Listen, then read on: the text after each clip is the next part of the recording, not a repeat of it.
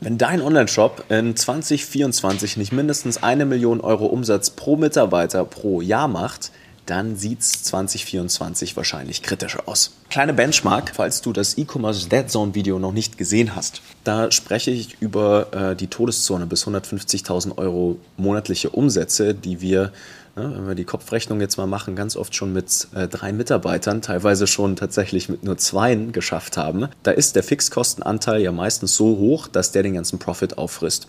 Und da müssen wir schnell durch. Und dieser, diese Benchmark, die wir haben bei uns, sind 15 Prozent, wie gesagt, Fixkosten, also Gehälter, ähm, Shopify, auch solche Themen wie zum Beispiel deine Miete oder ein Leasingwagen, alles, was so dazugehört, die entsprechend anteilig am gesamten Umsatz notwendig sind, damit wir sauber funktionieren.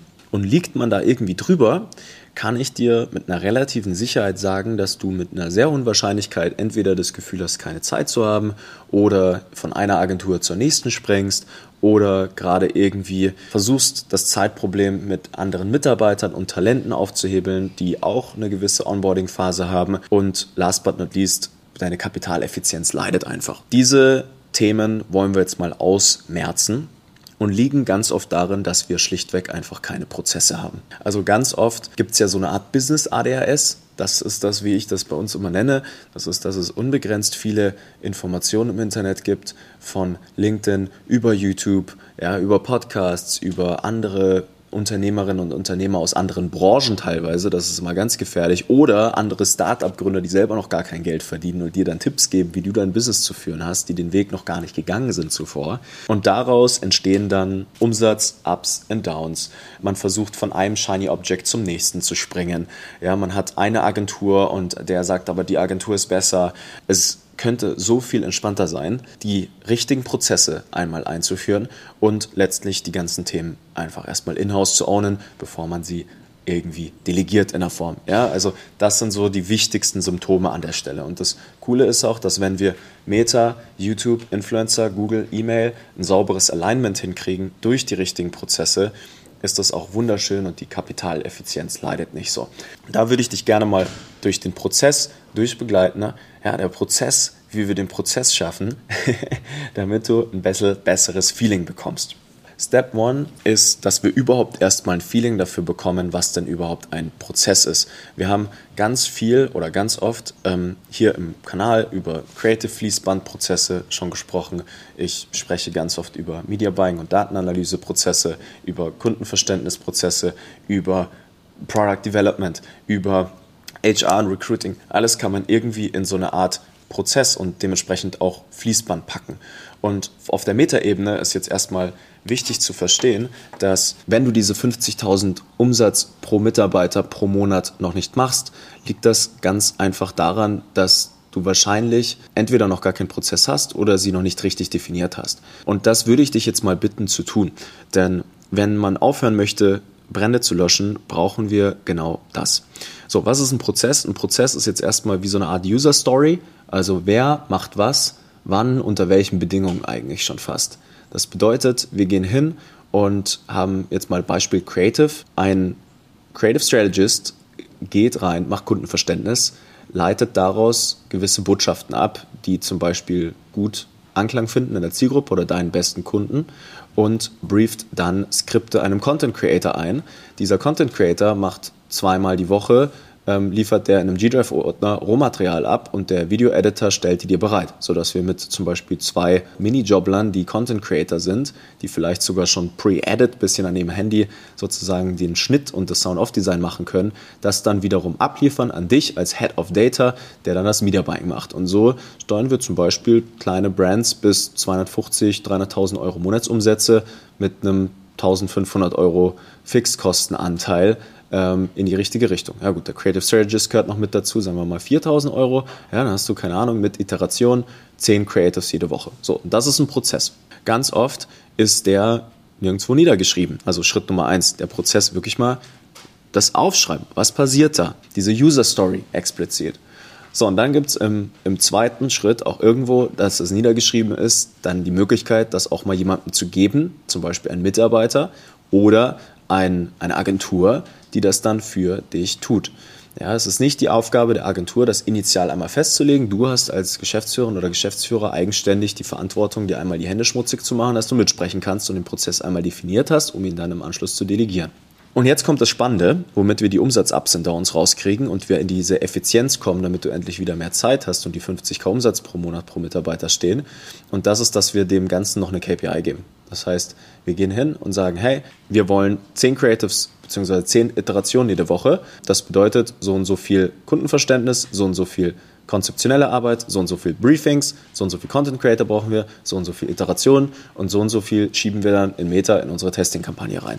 So, und das reicht, also wie ich schon gesagt habe, um mal wirklich auf ein großes Level an Umsatz zu kommen. Also man kann wirklich mit zwei Content Creatoren auf Minijob-Basis, einem Creative Strategist und einer Assistenzkraft, äh, vielleicht zwei, zwei Founder an der Stelle oder Geschäftsführer und Geschäftsführer, kann man 150 bis 200.000 Euro Umsatz machen. Wenn die KPI stimmt und es mal kontinuierlich diszipliniert durchgeführt wird. Wir sagen immer, das sollte man sich eigentlich schon fast zur Routine machen und dann merkt man dann auf einmal auch schon, dass die Zeitprobleme meistens nur Probleme sind, dass man ständig von A nach B springt und Business ADHS eigentlich hat. Und das sehen wir, dass die, die, die Brands und die Founder, die, die schleppen dieses Phänomen im Aufbau ihres Unternehmens mit bis in drei, vier, fünf Millionen Euro Jahresumsätze. Und das ist dann der große Grund, weswegen sie nicht von fünf auf zehn Millionen kommen. Ganz oft ist es wirklich nur so, dass man einfach etwas mehr von dem tun sollte, was eh schon funktioniert. Aber es ist nicht sauber systematisiert. Und das führt zu Ups und Downs in Umsatz und Profit. Wenn du wissen möchtest, wie man dann diese Prozesse noch ein bisschen fokussierter angeht und größere Hebelwirkungen drauf hat, da sprechen wir ein bisschen um Strategie, dann kannst du dir mal zum Beispiel das D-Marketing-Video angucken, was wir hier auf dem Kanal gemacht haben. Da spreche ich ganz oft drüber, wie man diesen Prozess grundlegend noch ein bisschen effizienter machen kann. Aber ich kann dir empfehlen, ähm, das jetzt erstmal zu machen. Es fehlen noch zwei kleine Sachen. Ja, ähm, wir haben jetzt grundlegend, oder eine, eine kleine Sache, wir haben jetzt irgendwie ähm, den Prozess festgehalten, wir haben irgendwie wie so eine kleine Schulung, wir haben eine KPI festgehalten, jetzt brauchst du irgendwie noch die Ressourcen, also das Handwerkszeug und eine Checkliste eigentlich schon fast, damit das auch wirklich unabhängig von dir klappen kann. So, und damit machst du dich komplett obsolet aus so einem Prozess. Ja, wir, wir, distanzieren uns. Du hast einmal hast du dir die Hände schmutzig gemacht und es aufgebaut, das ist deine Verantwortung und dann delegieren wir ihn mit einer gewissen Konsistenz und die muss festgehalten werden. So und mit der Ressourcenliste weiß ich dann, wo ich mich einloggen muss, weiß ich, welche Checkliste ich habe für ein Briefing und das ist im besten Fall, also bei uns zum Beispiel gibt es so ein riesengroßes Intranet, da ist das alles festgehalten, wie Onboardings funktionieren wie ähm, wir sicherstellen, dass innerhalb den ersten paar Monaten schon richtig große Umsätze gemacht werden. Da gibt es ein, eine Handvoll, also acht Dinge, die können wir sofort tun. Da würdet ihr onboarden bei uns, ja. Und ich weiß, Snap mit einer 20.000, 30.000 E-Mail-Liste würden wir sofort die gesamten Kosten der Beauftragung reinholen. machen wir jedes Mal. It's very simple. Und das ist tatsächlich etwas, ähm, das bringt ein Unternehmen langfristig zum Erfolg und macht praktisch auch das, was, was du brauchst. Also es macht dich obsolet als Founder, sodass du eher am Stand im Unternehmen arbeiten kannst. Und deswegen sage ich, wenn dein Online-Shop noch nicht mindestens 50.000 Euro pro Mitarbeiterin und Mitarbeiter im Monat macht, hast du wahrscheinlich ein Zeitproblem, in Anführungsstrichen. Und das ist die Vorgehensweise. Das ist wunderschön, wenn man das mal akzeptiert, dass wir nicht mehr in 2018 sind, wo wir einfach Geld auf Marketingkanäle werfen konnten. Das hat einfach funktioniert. Es braucht jetzt diese Exzellenz.